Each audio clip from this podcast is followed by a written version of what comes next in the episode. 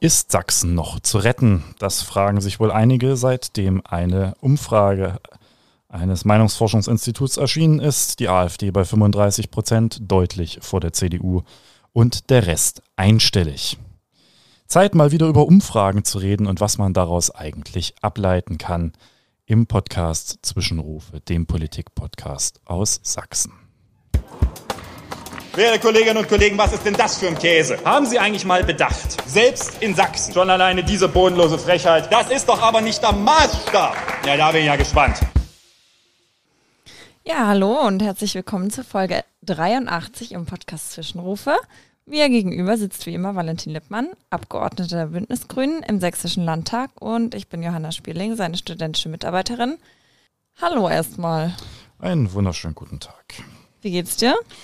Ja, es ging schon besser in Anbetracht der aktuellen politischen Lage, die sich hier nach der Sommerpause schon wieder unglücklich verdichtet hat. Könnte es einem besser gehen. Okay.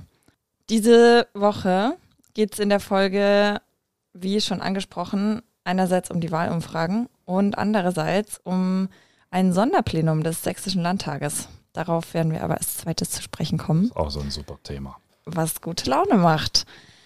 Das Meinungsumfrageinstitut INSA hat eine Umfrage veröffentlicht, in der die AfD mit 35 Prozent erreicht haben und alle anderen sehr weit dahinter liegen. Die CDU bei 29 Prozent, die Linken bei 9, die SPD bei 7, die Grünen nur noch bei 6 Prozent, die FDP immerhin bei 5 und wäre wieder im Landtag. Wie schlechte Laune macht dir das Ergebnis? Ja, das ist immer so, zwei Herzen schlagen ach in meiner Brust bei sowas. Auf der einen Seite sind diese Zahlen natürlich in der Welt und sie sind natürlich auch ein Indikator für die politische Stimmungslage. Man kann in diesem Land ein noch so schlechtes Umfrageinstitut sein.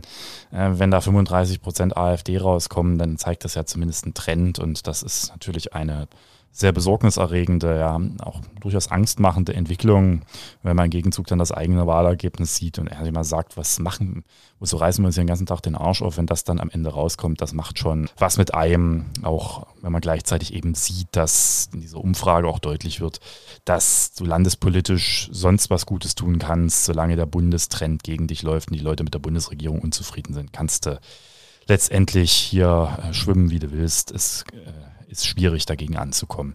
Auf der anderen Seite, äh, irgendwann habe ich den Spaß ja mal studiert mit Umfragen, zumindest im Nebenfach. Und das reizt dann immer sehr schnell, dann doch mal tiefer in diese Umfragen zu gucken und wer hat das gemacht. Und ich sag mal so, ich hätte mir nicht Insa eingekauft, wenn ich eine seriöse Umfrage machen wollte. Aber das ist nur meine Meinung.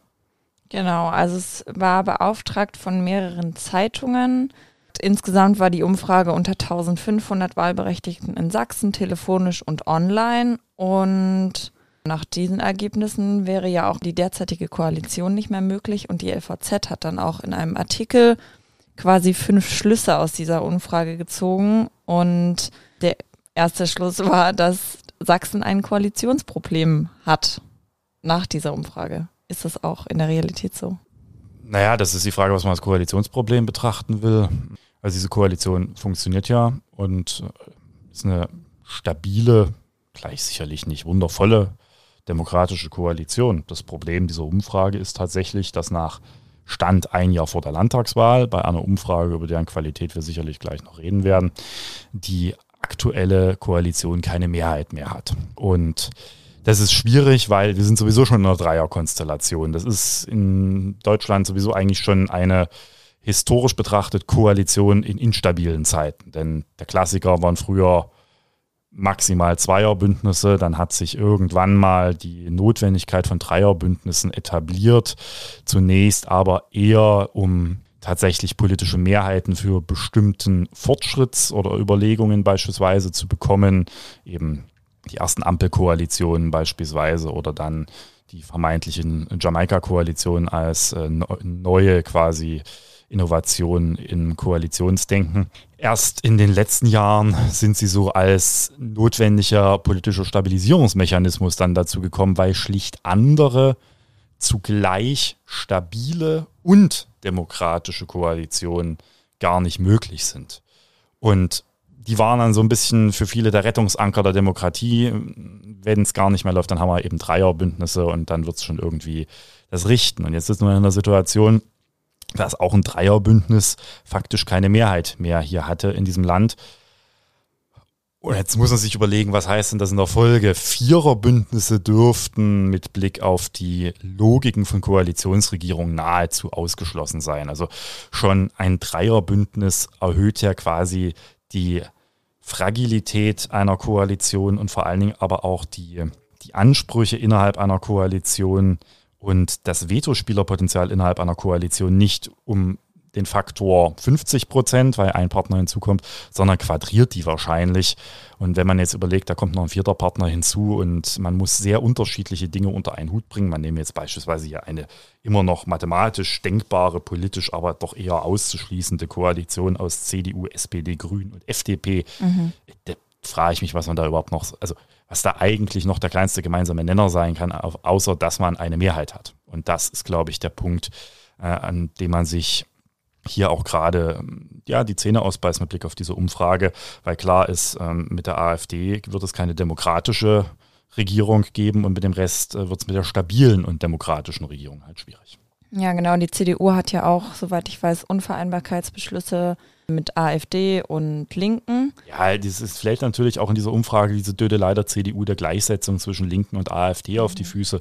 Ich wünsche denen bei dieser Gleichsetzung und bei dieser Unvereinbarkeit übrigens in Thüringen gute Reise. Das kann man vielleicht in Sachsen noch propagieren, wo eine Linke bei 9% steht, aber nicht in Thüringen, wo eine Linke einen Regierungschef stellt.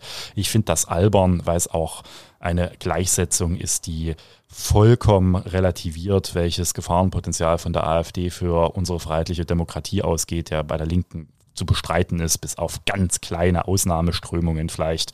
Aber die Partei im Kern ja nicht verfassungsfeindlich ist, anders als die AfD. Aber das äh, ist, ich habe das Gefühl, am liebsten würde die CDU wieder teilweise Freiheit statt Sozialismus auf die Plakate schreiben und glaubt, dann werden sie gewählt. Das entspricht ja nicht der Lebensrealität. Ja, ein Punkt war in diesem Artikel auch noch, dass es wieder darum gehen wird, dass Kretschmer versus AfD am Ende dasteht. Und da geht es ja dann auch viel um die Frage von taktischem Wählen.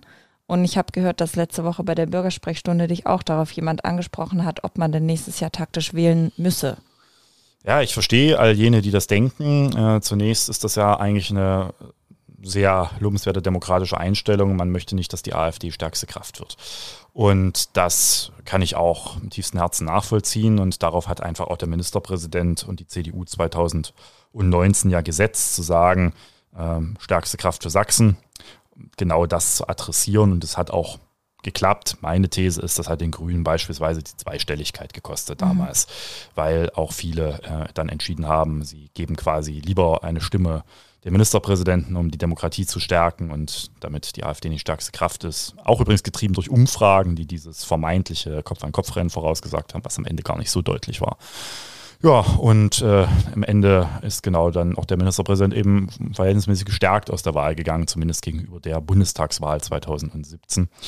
Ja, und jetzt kann man sich fragen, was hat man denn dafür bekommen? Weil viele dieser Wählerinnen und Wähler sind heute diejenigen, die sagen, ja, pff, warum wird denn in Sachsen so eine äh, konservative Politik in einigen Bereichen noch gemacht, eine rückwärtsgewandte Politik. Warum geht der Ausbau erneuerbarer Energien aus Sicht einiger viel zu schleppend voran? Warum ist die gesellschaftliche Modernisierung nicht so weit, wie man das vielleicht als Teil, Mensch einer progressiven äh, Teil der Gesellschaft haben will. Warum ist gerade Sachsen immer der Treiber, wenn es um die Verschärfung von Asylrecht geht oder die schnellere Abschiebung? Äh, ja, das ist dann eben der Punkt. Wenn ein, eine CDU wählt, bekommt man eine CDU-Politik. Je stärker die CDU ist in einer Koalition, äh, wird sie das auch versuchen durchzusetzen und deswegen muss man sich überlegen, ob man am Ende, wenn man, um die Demokratie zu schützen, CDU wählt, am Ende nicht äh, politisch und gerade der Ministerpräsident teilt ja hier ein Ding nach dem anderen aus, äh, was angeblich alles in diesen äh, in Deutschland schieflaufe und geändert werden müsste. Und Friedrich Merz hat ja jetzt die Grünen erneut zum Hauptgegner erklärt, anstatt die AfD. Da muss man sich ja schon die äh, Frage gefallen lassen, ob das am Ende eine kluge Idee ist, zu sagen, ja, dann haben wir halt äh, die äh, sicher, dass die CDU die stärkste Kraft ist, aber am Ende eben auch eine CDU-Politik, die teilweise zum Stichwortgeber der AfD avanciert ist, unterstützt. Und da muss sich jeder Wähler und jede Wählerin überlegen, ob das eine kluge Idee ist oder ob man sich nicht auch noch sagt, naja, wir sind in einem demokratischen äh, parlamentarischen Regierungssystem in einer Situation, wo es darum geht, wer am Ende eine Regierungsmehrheit hinter sich versammelt und die Frage, ob man stärkste Kraft ist, entscheidet gar nicht so viel. wie einige annehmen, weil das führt ja nicht automatisch dazu, dass die AfD regiert. Ganz im Gegenteil, äh, welchen Koalitionspartner soll denn die AfD haben? Ja, das wäre dann vermutlich, wenn überhaupt, eine Minderheiten irgendwas. Ja, sie hätte ja aber eine Mehrheit gegen sich. Also sie könnte ja, ja, das, das auf jeden ja Fall, sie bewirken. nichts durchsetzen. Also das äh, ist ja auch ein Punkt, den man einfach haben muss. Aber klar, dahinter geht es natürlich um Symboliken und die kann ich auch nachvollziehen. Aber ich halte es mittlerweile für eine politisch sehr mh, unkluge Idee zu glauben, wenn man die CDU wählt, rettet man dadurch Sachsen vor der AfD. Dafür ist leider die AfD in Sachsen viel zu stark. Man schwächt dann eher diejenigen, die äh, versuchen noch in einer Koalition progressive Politik durchzusetzen. Okay, noch zwei ganz kurze Sachen, bevor wir zur Problematik der Umfrage überhaupt kommen. Ähm, wir hatten schon mal darüber gesprochen, wie inwiefern Bundespolitik die Landesergebnisse dann beeinflusst. Das ist ja in der Umfrage jedenfalls aber auch wieder deutlich geworden, dass vor allem bundespolitische Themen Einfluss auf die Meinung der Leute haben. Ja, die Länder haben es immer grundsätzlich schwer, vor allen Dingen, wenn es große Unzufriedenheiten mit dem Bund gibt, was die landespolitischen Themen angeht. Nicht jede Landtagswahl wird bundespolitisch determiniert. Das wird dann immer gerne erzählt, vor allen Dingen von denjenigen, die die Wahl verloren haben. Das sei ja eine Abstimmung über die Bundespolitik gewesen, die hätte mit der Landespolitik gar nichts zu tun gehabt und ähnliches. Hm, Wenn es erfolgreich war, erzählt man das genaue Gegenteil. Also das ist immer ähm, Problem, dass man da sehr, sehr genau sein muss in der Analyse. Richtig ist aber, die Landtagswahlen liegen ein Jahr vor der Bundestagswahl, beziehungsweise diese Umfrage jetzt ist ziemlich genau auf der Halbzeit seit der letzten Bundestagswahl bis zur nächsten. Also faktisch erfüllt man momentan das, was man im deutschen politischen System sehr stark hat, nämlich, dass die Landtagswahlen faktisch Zwischenabstimmungen über die auch Zufriedenheit mit einer Bundesregierung sind. Und hier sprechen gleich mehrere Indikatoren dafür, dass diese Umfrage, es sind Umfragen und ja keine Wahlergebnisse, und ein Jahr kann äh, unglaublich viel in ähm, quasi politischen Spektrum auslösen. Ein Jahr vor der letzten Bundestagswahl fühlten sich die Grünen noch sehr, sehr sicher darin, dass sie wirklich den Anspruch haben, eine Kanzlerin oder einen Kanzler zu stellen. Die SPD war weit davon entfernt. Am Ende ist Olaf Scholz Bundeskanzler. Mm. Und das muss man, glaube ich, sich immer noch vergegenwärtigen, aber zum gegenständlichen Zeitpunkt jetzt dürfte das sehr stark eine äh, Abstimmung auch in Richtung des Bundestrendes sein. Und da ist, glaube ich, sehr, sehr wichtig zu sehen, dass eben diese Wahlen, das wären jetzt diese Umfrage, aber sicherlich auch die Wahlen in Bayern und in Hessen am Ende genau auch diesen Effekt erfüllen werden. Und eben die Befragung zeigt es ja eindeutig, dass der überwiegende Teil auch sagt, er ist unzufrieden mit der bundespolitischen Konstellation und ja, äh, letztendlich alle in Berlin äh, beteiligten Parteien schneiden ja nicht gut ab. Die FDP steht in der Umfrage erstaunlich gut. Ich glaube nicht, dass die bei 5% stehen. Dass äh, 7% im Bund stehen, dürfen die in Sachsen nicht bei 5 stehen. Das mhm. ist eher unwahrscheinlich. Aber zum Beispiel das, das sächsische Grünen-Ergebnis, das lässt sich sehr gut in den bundespolitischen Trend äh, einpreisen. Und ja, der sicherlich auch nochmal ein bisschen stärker aus dem Osten momentan gespeist wird als aus der alten Bundesrepublik, wie es immer so schön heißt. Und vor dem Hintergrund wird das momentan vor allem in der Umfrage eine wenig taktisch getriebene, sondern eher, in Umfragen antwortet man ja weniger taktisch, sondern tatsächlich mit äh, der Unzufriedenheit des Bundes einhergehend. Spannend, der Ministerpräsident, der gefühlt dieses Land nicht mehr regiert, sondern eigentlich nur noch den ganzen Tag Interviews in der Zeitung gibt, was äh, die Ampel im Bund alles Schlimmes tun würde, der hat äh, ja keinerlei Erfolg aus, diesen, äh, aus dieser Politik ziehen können, denn in der Umfrage liegt er schlechter als sein Wahlergebnis.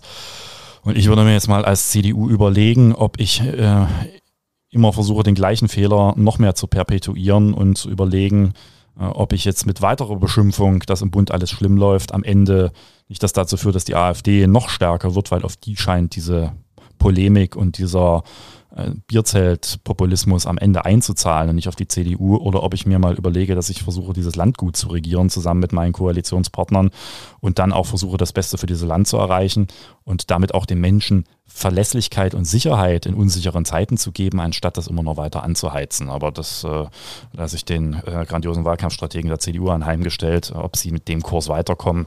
Die ersten Reaktionen auf die Umfrage und jetzt auch, wie gesagt, die neuesten äh, Verbalinjurien von Friedrich Merz lassen eher vermuten, dass man versucht, denselben Kurs so lange weiterzufahren, bis es dann irgendwann mal äh, bricht. Okay, und äh, kurz bevor wir zu Insa kommen, noch die Frage, wenn man dieses taktische Wählen oder die Vermutung zusammen sieht mit den möglichen Koalitionsmöglichkeiten dann nächstes Jahr, wenn man nach dieser Umfrage geht, die eventuell eine Viererkoalition wäre. Denkst du denn, Keine dass. Viererkoalition geben. Okay, Dann gibt es, glaube ich, eher eine Minderheitenregierung als eine Viererkoalition. okay. Aber das wird sich zeigen, ob wir da überhaupt in die Notwendigkeit kommen. Wie gesagt, eine Umfrage ein Jahr vor der Wahl. Ja. Aber wenn man darüber nachdenkt, grundsätzlicher, meinst du denn, die Leute informieren sich mehr nach Inhalten und detaillierter und wählen deshalb mehr verschiedene Parteien, dass es nicht mehr diese klassische große Koalition ist oder hat sich dieses taktische Wählverhalten einfach verschoben? Gut, die Bindungswirkung der vermeintlich großen Parteien, die hat sowieso in den letzten Jahren nachgelassen. Muss man immer noch dazu sehen, dass in Sachsen ja beispielsweise die SPD auch klassisch nie eine große Partei nach 1990 war. Von daher funktionieren dort schon die Logiken von der quasi der alten Bundesrepublik nur bedingt. Natürlich gibt es eine Zersplitterung des Parteiensystems und auch hier muss man ja sehen, dass wenn man das zusammenrechnet, ein hoher einstelliger Prozentsatz ja noch an sonstige Parteien verteilt wird, die das Spektrum von Piraten, Tierschutz, Partei, die Partei, diverse andere Kleinstparteien bis hin zum äh, absoluten rechten Rand, die Freien Sachsen und dazwischen noch die Freien Wähler, ja alles beinhaltet, wo ja also auch nicht weiß, ob beispielsweise da nicht tatsächlich früher oder später ein taktisches Stimmverhalten an den Tag gelegt wird, weil das ist ein bekannter Effekt. Die Sorge, dass die Stimme keine Bedeutung hat, ist bei vielen Wählerinnen und Wählern eine recht große. Das heißt, die Sorge, dass, wenn es um was geht, ich eine Stimme dadurch verschenke, dass die Partei sowieso absolut sicher an der 5%-Hürde scheitert, äh, führt manchmal dazu und nicht selten dazu, dass dann doch eher taktisch gewählt wird und gesagt wird, okay, dann gebe ich jetzt doch meine Stimme den Grünen. Und jetzt zur Problematik der Umfrage überhaupt. Wie ernst kann man die denn nehmen? Naja, ich werde immer ein bisschen dafür gescholten, dass ich sage, man sollte sich immer an Umfragen auch sehr genau angucken und auch das Institut, also man heißt, naja, aber Umfragen sind in der Welt und das ist nur immer so ein Versuch des, des Ausweichens gegenüber dem Umfrageergebnis, die Umfrage madig zu machen. Darum geht es mir überhaupt nicht. Dass die Umfrage ein grobes Stimmungsbild abbildet, das äh, dürfte unstreitig sein, habe ich ja schon zum Anfang gesagt. Und mh, da kannst du noch so schlechtes Umfrageinstitut betreiben, dass, wenn das so eindeutig ist, dann werden ein paar Punkte auch sich in der Realität dann zwar in Nuancen anders darstellen, aber es wird jetzt sicherlich nicht sein, dass in Sachsen die CDU an der alleinigen Mehrheit äh, knapp vorbeigeschrammt ist in der Realität. Mm, Dennoch rate ich immer dazu, Umfragen sich sehr genau anzugucken. Warum? Weil mit Umfragen Politik betrieben wird. Die Umfrageinstitute sind keine reinen objektiv agierenden wissenschaftlichen Institutionen, das sind marktunterworfene Unternehmen, die natürlich auch ein Interesse daran haben, dass ihre Umfrageergebnisse auch ventiliert werden politisch, dass sie verarbeitet werden und dass die Umfragen gekauft werden. Das ist auch kein billiges Unterfangen, solche Umfragen. Und deswegen lohnt es sich immer mal genauer auch hinzuschauen, um zu gucken, wo sind die Schwächen der ein oder anderen Umfrage oder was sagt uns denn so eine Umfrage überhaupt aus. Und das ist wichtig, weil das nicht heißt, dass man die Umfrage in Gänze in Frage stellt, aber dass man natürlich auch sich der der Tragweite bewusst ist, die diese Umfragen haben. Und da ist bei der Umfrage, selbst bei der Umfrage, obwohl sie erstmal nominell gesehen mit einer 1500er Stichprobe mit einer Größe aufwartet, die man selten findet bei Umfragen. Das muss man ihr positiv zugutehalten. Also so in Deutschland hat sich so die Tausender-Umfrage lange Zeit als so das Premium-Maßstabprodukt eingepreist. Ähm, so Infratest oder so, Forschungsgruppe Wahlen. Da wurden immer 1000, 1001 Befragte, 1100. 1500 ist schon eine deutliche Nummer. Also da, da kann man zumindest erstmal nicht an der Repräsentativität der Ergebnisse selber viel zweifeln. Wir haben auch schon repräsentativere Umfragen mit 800 in letzten erlebt, in letzter Zeit erlebt. Was sagt das überhaupt? Naja, die Zahl der Befragten gibt, gibt eigentlich nur an und je größer die ist, äh, wie quasi realistisch das Abbild tatsächlich von der Welt, wie sie da draußen ist. Also quasi, das wird in sogenannten Schwankungsbreitentabellen dann immer ausgegeben. Je höher oder je höher die Zahl der Befragten ist, umso kleiner ist die entsprechende Standardabweichung und die Schwankungsbreite von dem, wie sich die Realität eben dann darstellt. Je kleiner, umso größer wird sie. Und da ist erstmal 1500 eine Ansage. Aber Jetzt kommt so ein bisschen die Abers, weswegen ich bei dieser Umfrage immer sehr vorsichtig bin. Erstens, es ist INSA. INSA ist ein Institut, das mm, zum einen lange Zeit als das Haus- und Hofinstitut der Bildzeitung galt. Das sagt schon mal viel. Dass nämlich eigentlich viele, also ich sage jetzt mal, seriöse Zeitungen, die nicht dem Boulevard zuzurechnen sind, mit INSA so furchtbar viel nicht zu tun haben wollten. Denn INSA steht im, seit Jahren im Verdacht, Trends quasi durch eigene Umfragen erzeugen zu wollen. Das streiten die natürlich ab, aber INSA war immer sehr gut darin, Umfragen rauszuhauen, die Schockwellen ausgelöst haben, nennen wir es mal so. Also regelmäßig eben in den letzten Jahren die Kopf-an-Kopf-Rennen in Landtagswahlen zwischen der AfD und der CDU die sich am Ende teilweise in den Wahlergebnissen viel anders dargestellt haben. Da verweise ich mal sich äh, die Umfrageergebnisse der letzten INSA-Umfragen ähm, in Sachsen-Anhalt und das tatsächliche Wahlergebnis anzuschauen. Dann am Ende, da ist auch von dem Kopf-an-Kopf-Rennen nicht mehr viel übrig gewesen, sondern die CDU deutlich vorne gewesen. Sagen einige, das könnte ja als Folge der Umfrage gewesen sein, ne, indem dann viele gesagt haben, okay, dann wähle ich jetzt den Ministerpräsidenten. Dennoch ähm, spricht viel dafür, dass bei Insa-Umfragen man immer sehr vorsichtig sein sollte, weil die hauen gern einmal einen raus, wie es immer so schön heißt. Und dazu kommt, dass INSA eine historisch etwas äh, schwieriges Institut ist, weil es da in der Vergangenheit auch um Beraterverträge mit der AfD und Beratungen der AfD ging. Also diese Institute bieten ja teilweise eben nicht nur die Umfragen, sondern auch Beratungsleistungen an. Und da ist dann schon immer die Frage, was ist denn bei dieser Umfrage beispielsweise auch nachträglich äh, gewichtet worden und ähnliches. Das sind natürlich äh, entsprechende Modelle, die auch den Geschäftsgeheimnissen der, der Umfrageinstitute unterliegen. Das ist auch vollkommen richtig so. Aber wo man auch immer nicht 100% sicher sein kann, ob da am Ende diese Umfrage so 100% für voll zu nehmen ist. Ja, und dann sprechen natürlich so ein paar Zahlen, also die habe ich schon gesagt, die 5% bei der FDP wären für mich jetzt eher ein Indikator, dass das um dass da doch möglicherweise eine ein oder andere Übergewichtung an der einen oder anderen Stelle vorliegen könnte. Eben aufgrund der Erfahrungswerte, dass eine, dass eine FDP in Sachsen eigentlich relativ wenig Potenzial hat, wenn sie im Bund so schlecht dasteht. Aber das ist, wie gesagt, nur so, eine, so ein Gefühlsmomentum, ja, und dann muss man eben auch sehen, selbst wenn man solche Umfragen dann in der Zahl vollnimmt, hat man eben diese Schwankungsbreite. Und dann nehme ich jetzt mal beispielsweise das Grüne und das SPD-Ergebnis, also so 6 und 7 Prozent. Da gibt es bei 1500 Befragten ja, eine Schwankungsbreite von 1, 1,2, 1,1 Prozent. Das heißt, das können auch sieben oder bei der SPD acht, können aber natürlich auch fünf oder sechs sein, klar. Mm, also, aber das zeigt schon, dass da doch immer noch, selbst bei 1500 Befragten, die Schwankungsbreite recht groß ist. Und auch bei einer AfD, wenn man jetzt mal das nimmt, äh, bei den 1500, äh, dann bei 35 Prozent sind es immer noch 2,5 Prozent nach oben wie nach unten. Und das muss man sich immer vergegenwärtigen, dass Umfragen eben keine Wahlergebnisse sind, sondern eben Momentaufnahmen. Das heißt nicht, und damit äh, ist am Ende hin, dass äh, man nicht aus dieser Umfrage auch als grüne Schlussfolgerung ziehen muss, nämlich dass es momentan zu wenig gelingt, offenkundig ähm, wahrgenommen zu werden als eine Partei, die in einer schwierigen Gesamtsituation für viele Wählerinnen und Wähler hinreichende Angebote macht, die auch deren quasi wirtschaftliche Sicherheit unterstützt, aber gleichzeitig eben die zentralen Zukunftsprobleme angeht das ist eben auch sehr stark verfängt, dass äh, sehr schlecht über die Grünen quasi seit Monaten auch geredet wird. Das macht immer was in Umfragen, wie quasi stark du medial beschossen wirst. Und die Frage ist, wie gehst du damit um? Ja, und ich rate bei solchen Umfragen immer zu, dazu, jetzt nicht in Panik zu verfallen aufgrund von Umfragewerten. Das ist nicht schön, sondern verweise darauf, es gab ziemlich genau ein Jahr vor der letzten Landtagswahl eine ah, Umfrage von Insa. Ja. Und wo standen da die Grünen?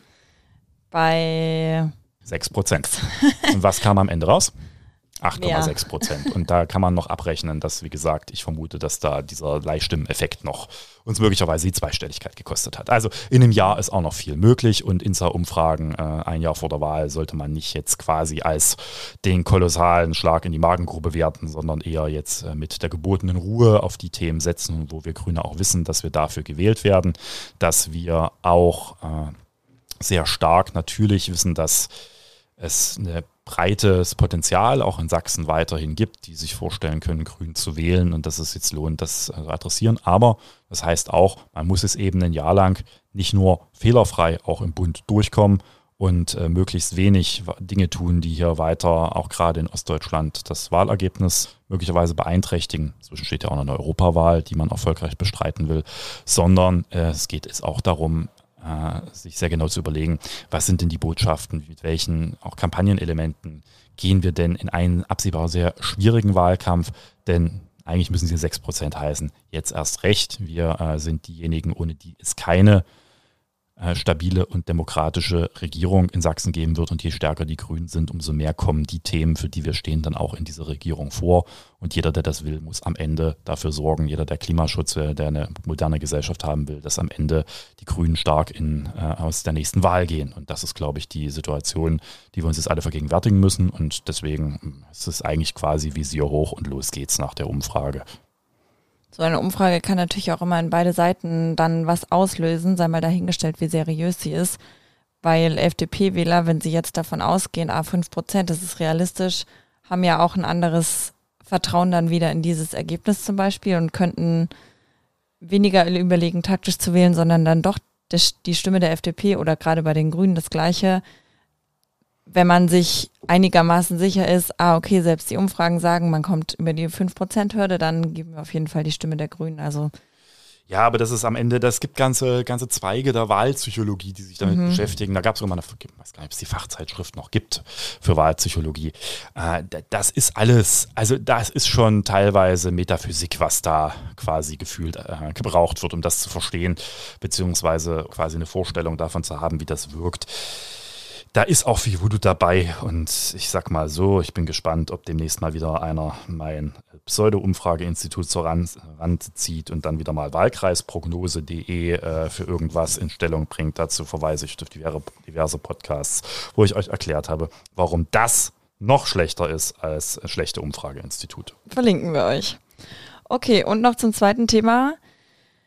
Der Rechnungshof steht hat kritisiert und steht jetzt in der Kritik. Und es gab ein extra Landtagsplenum, in dem es um viele Vorwürfe ging. Was ist denn passiert?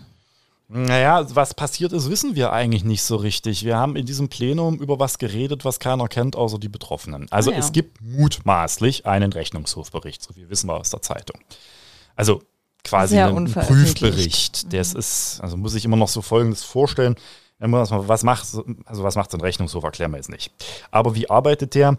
Der sucht sich bestimmte Prüfpunkte raus und bestimmte Gebiete, die er prüfen will regelmäßig und dann prüft er die. Und dann gibt es zwei verschiedene Möglichkeiten.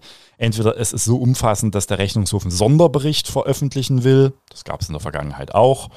Hm, zu verschiedenen Dingen, beispielsweise zum Thema Lehrer, Bedarfsplanung gab es, glaube ich, mal einen Sonderbericht vor kurzem noch. Oder eben äh, zu anderen kleineren Punkten kann es immer mal so dann Sonderberichte geben. Oder er sagt, naja, das ist äh, normale Prüfgeschäft, dann gibt es diese Jahresberichte und dann wird ganz schnell aus hunderten Seiten Prüfbericht so mal drei Seiten im Jahresbericht, das mhm. bei der Datenschutzbeauftragten, wo dann ja auch Fälle zusammen äh, quasi gefasst werden in, und dann erläutert werden, welche Schlussfolgerung damit rausziehen muss. Naja, und wir wissen jetzt nicht, was der Rechnungshof damit vorhat, aber er hat einen Prüfbericht angefertigt und es geht um die offenkundig um die Prüfung des ganzen Bereichs integrativer Maßnahmen im Sozialministerium quasi in der Hochphase der äh, Flüchtlingsintegration in den ja, Jahren nach 2015 und das hat der Rechnungshof offenbar geprüft. Und so steht es in der Zeitung und so hat es nun auch das Sozialministerium zugestanden, gab es wohl durch den Rechnungshof eine Reihe von erheblichen Mängelfeststellungen in dem ganzen Prüfverfahren. Okay, also die Vorwürfe sind, dass es Verflechtungen, Korruption in diesem Ministerium gab? Naja, so, ja, genau an dem Punkt wissen wir halt nicht, was eigentlich in dem Rechnungshofbericht so wirklich drin steht. Da steht zwar in der in Zeitungen, der Rechnungshof hätte hier korruptive Netzwerke und mhm. quasi Anfälligkeiten im Sozialministerium dort moniert und begründet dies mit äh, dahingehend, dass bestimmte führende Köpfe des Sozialministeriums da bis hin zur persönlichen Begünstigung von Familienangehörigen agiert hätten, ohne dass das jetzt jemand nachvollziehen kann, ob das wirklich dort drin steht oder ob das wirklich so war. Und das andere ist aber, dass er, und das dürfte der eher unstrittigere Punkt sein, äh, einfach moniert, dass das weitgehend unprofessionell abgelaufen ist, die entsprechenden Förderverfahren und die Umsetzung von Richtlinien, die Feststellung, wer welche Fördermittel bekommt. Das sind aber zwei verschiedene Vorwürfe. Das eine ist, da hat ein Ministerium schlampig gearbeitet. Das ist ein schwerer Vorwurf. Ja, hier geht es um Steuergelder, hier geht es um, äh, um Abrechnung von Steuergeldern und in einem auch durchaus sensiblen Bereich. Das ist definitiv ein Vorwurf, den man sehr, sehr ernst nehmen muss und mit dem man entsprechend umgehen muss. Wir kommen ja gleich noch zu den Konsequenzen. Und ist, dann gibt es einen anderen Vorwurf, der sagt, naja, das passierte aber auch, weil es hier um letztendlich Begünstigungen von bekannten, verwandten, parteipolitisch opportunen äh, Personen und Vereinen geht. Und das ist ein ganz gefährlicher und ganz schwerwiegender Vorwurf, weil das heißt, da geht es nicht nur um Unprofessionalität, da sind wir eigentlich in, in der Nähe der Straftat. Okay, aber es geht nicht, also in beiden Fällen nicht darum, dass sich persönlich jemand bereichert hat, sondern dass wahrscheinlich Vereine oder sonstige Verbindungen wie gesagt, wir wissen nicht, was in diesem Bericht drin steht, wirklich. Wir wissen nur, was in der Zeitung steht. Der Zeitung kann man entnehmen, dass es darum geht, dass äh, eben persönliche Bek äh, Bekannte bzw. auch Verwandte da in Vereinen aktiv waren, die gefördert waren, wurden, dass es politische Kennverhältnisse gibt zwischen denjenigen, die dort gefördert wurden und die Vereine, den Vorständen von Vereinen sitzen und den ebenjenigen, die die Förderung im Sozialministerium abgesegnet haben. Das wohl auch äh, entgegen einer Weisungslage, die im Sozialministerium damals vorherrschte. Da muss man sich nochmal vergegenwärtigen. Das Sozialministerium war damals ein Ministerium, das aus zwei Ministerinnen bestand. Es gab die Sozialministerin und dann gab es eine damalige Ministerin für Integration und Gleichstellung. Und die ist heute Sozialministerin, Petra Köpping. Und die hatte quasi so zwei Abteilungen unter sich. Und es geht jetzt um eine dieser beiden Abteilungen, die sie da in diesem, sei es mal, eher Rumpfministerium damals hatte. Das war nicht sonderlich groß. Das ist ähnliche Struktur haben wir heute im Wissenschaftsministerium. Da hat man quasi diese Zweiteilung dort drüber übernommen und das Sozialministerium ist jetzt wieder eins. Genau. Und das ist quasi der, der Bereich, in dem das spielt. Und das ist ganz schwierig. Wir hatten jetzt eben diese Sonderplenum und haben letztendlich über einen Bericht geredet, wo wir überhaupt nicht wissen, was drinsteht. Was wir wussten, ist, dass das Sozialministerium einen Tag vorher schwerwiegende Fehler eingestanden hat und auch den Staatssekretär quasi entlassen hat, der dafür zuständig ist. Der war damals Abteilungsleiter für diese Abteilung. Ein sehr geschätzter Staatssekretär, auch äh, in der Trägerlandschaft sehr geschätzt, aber der eben auch ausweislich der Begründung da seinen Hut nehmen musste, eben weil das unprofessionell, weil das keine geregelten Verwaltungsverfahren. Was man zurückgewiesen hat, sind die Vorwürfe von quasi Vetternwirtschaft und äh, Begünstigung. Und darum drehte sich dann dieses Plenum, weil die AfD natürlich das versucht hat auszuschlachten, weil das für sie quasi wie gelegen kommt, jetzt hier mit Dreck auf die Zivilgesellschaft zu werfen, auf diejenigen, die tagtäglich ja eigentlich die Sache am Laufen halten, ohne die wir auch bei der Integration von Flüchtlingen nicht nur damals, sondern auch heute ziemlich alt aussehen würden. Und äh, jetzt quasi zum Großangriff auf diejenigen, quasi geblasen hat, die äh, mit einer starken Zivilgesellschaft eigentlich jeden Tag unsere Demokratie auch unterstützen. Und da hat dieses Plenum durchaus äh, sehr deutlich gemacht, dass man das auch alles äh, zurückweist gegenüber der AfD und auch deutlich macht, dass man hier die Verfehlungen dann in einem geordneten parlamentarischen Verfahren, nämlich wenn dieser Bericht vorliegt, dann auch aufklären muss und sich damit auseinandersetzen muss, was man für die Zukunft daraus schlussfolgert, aber dass es nicht angehen kann, dass das hier dazu genutzt wird, sein politisches Mütchen dahingehend zu kühlen, dass man zum Generalangriff auf Flüchtlingsinitiativen, auf Demokratieprojekte entsprechend dann bläst von Seiten der AfD. Und ich fand, das Plenum ist auch, auch ganz gut gelungen, das deutlich zu machen. Aber es gibt, glaube ich, neben dem Sozialministerium, wenn man das so sehen will, noch einen anderen großen Verlierer in der Geschichte, nämlich den Rechnungshof selber. Denn das ist schon ein starkes Stück, dass so ein Prüfbericht da offenbar über verschlungene Wege erst seinen Weg zur Generalstaatsanwaltschaft findet und vielleicht auch noch woanders hin, dann irgendwann in der Presse landet und jetzt wird munter drüber berichtet, aber keiner weiß, was drin steht. Das ist schwierig, weil man beraubt dem Sozialministerium eine der entscheidenden Komponenten auch in einem rechtsstaatlichen Verwaltungsverfahren, nämlich die Möglichkeit einer Stellungnahme und quasi einem offenen Umgang mit den Vorwürfen, sondern es bleibt alles so im Halbwahren. Und nun ist der Rechnungshof eine Institution in Sachsen, die auch sehr eine hohe Anerkennung besitzt und eine hohe Gravitas in dem, was sie tut.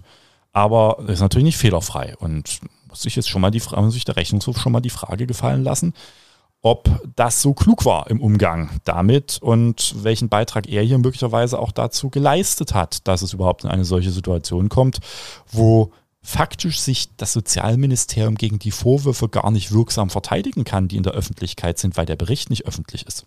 Von daher, der Rechnungshof ist gut beraten, diesen Bericht unter Wahrung der Persönlichkeitsrechte der Betroffenen schnellstmöglich zu veröffentlichen, damit man sich wirklich ein Bild darüber machen kann, was da drin steht und ob die Vorwürfe des Rechnungshofs dann doch so statthaft sind und wie stark da möglicherweise auch bei der einen oder anderen äh, Feststellung vielleicht auch übers Ziel hinausgeschossen ist oder eben auch nicht. Das wird sich dann zeigen. Aber der Zustand, der jetzt da ist, der ist unhaltbar in einer quasi anständigen Auseinandersetzung. Und dann kann man vielleicht auch, sobald dieser Bericht veröffentlicht ist, äh, über die Sinnhaftigkeit dieser Entlassung und äh, des Plenums überhaupt sprechen, weil es ist natürlich klar, dass jetzt, wenn es einmal in den Medien ist, viele Menschen sehr viele Fragen haben und dann vielleicht beruhigter sind, wenn Konsequenzen folgen, wie das Plenum zur Aufklärung und die Entlassung. Aber wenn am Ende rauskommt in dem Bericht, dass alles davon nicht gestimmt hat? Also das Plenum hatte nicht der Aufklärung gedient, das war ja. eine, eine, reine äh, Wuttiradenveranstaltung der AfD, um auf der Welle mitzusurfen und ihre vermeintlichen politischen Wahrheiten zu verkünden. Wir haben dort über einen Bericht eine Stunde lang debattiert, den keiner kennt. Mhm. Also da fühle ich mich auch als Parlamentarier verarscht. Da soll ich dann plötzlich im Antrag der AfD, meine, der war vollkommen zu Recht abzulehnen, aber das muss man sich mal gedanklich geben. Da sollte dann der Landtag feststellen, dass in dem Bericht ganz schlimme Dinge stehen, den keiner kennt. Also da kann ich, äh, kann ich mein Parlamentariersaal auch lassen, wenn ich so an Politik rangehe. Aber das war von Anfang an klar, dass es nur darum geht, hier eben äh, mit Dreck zu werfen. Das war auch von der AfD einberufen. Ja, ja, genau. Das war eine Sondersitzung, die von der AfD einberufen wurde. Dass die Ministerin jetzt ihren Staatssekretär entlassen hat, das ähm, muss man, wie gesagt, dann im Lichte der Vorwürfe sich anschauen, wenn der Bericht dann hoffentlich mal veröffentlicht ist, aber ist in der Situation eine schmerzliche Entscheidung gewesen. Hat sich sicherlich auch nicht leicht gemacht, aber dient jetzt sicherlich dazu, auch zu verdeutlichen, wir ziehen Konsequenzen daraus. Und selbst das Sozialministerium hat ja unbestritten da äh, stehen gelassen, dass es zu Fehlern in diesem Verfahren gekommen ist und das aber nicht der Grund eben die Vorwürfe, die die AfD erhoben waren, sondern eben die tatsächlich auch durch das Sozialministerium eingeräumten Vorwürfe der unprofessionellen Umgangs mit der ganzen Materie war, was wie gesagt auch schlimm genug ist in einem Ministerium. Aber das war jetzt wie gesagt aber keine Aufklärung und es gibt ein Verfahren, wie wir hier mit Rechnungshofberichten umgehen, auch im Landtag. Und da werden wir dann am Ende sehen, was sich da erhalten lässt und was sich nicht halten lässt und alle gut beraten, jetzt äh, zügig dafür zu sorgen, dass dieser Rechnungshofbericht äh, den Landtag erreicht, in welcher Form auch immer und sich alle mal ein Bild davon machen können. Ich glaube, das ist der Rechnungshof auch der politischen Debatte in diesem Land schuldig. Okay, ich glaube, damit sind wir am Ende angekommen. Ja, war heute mal nicht so freudvolle Themen, aber äh, zeigt eben sehr, sehr gut den Zustand auch der Gesellschaft und der Politik in Sachsen, so schwierig es manchmal ist. Vielleicht haben wir beim nächsten Mal wieder schöne Themen. Man kann ja nicht immer nur über Weinbau in diesem Podcast reden. Oder wir könnten vielleicht auch einen Weinpodcast draus machen. Da ist wahrscheinlich äh, die Zuhörerschaft etwas breiter und äh, die Themen etwas süffiger. Wir können ja jede Woche eine Weinempfehlung rausgeben. Ach nein, nee, mit nee, Empfehlung das, hältst du dich ja äh, zurück. Da halte ich mich zurück, da kriege ich dann wieder nette Schreiben. Nein, äh, wir danken fürs Zuhören und ja, wünschen demnach ein, eine gute Woche für alle. Ja, bis zum nächsten Mal. Tschüss. Tschüss.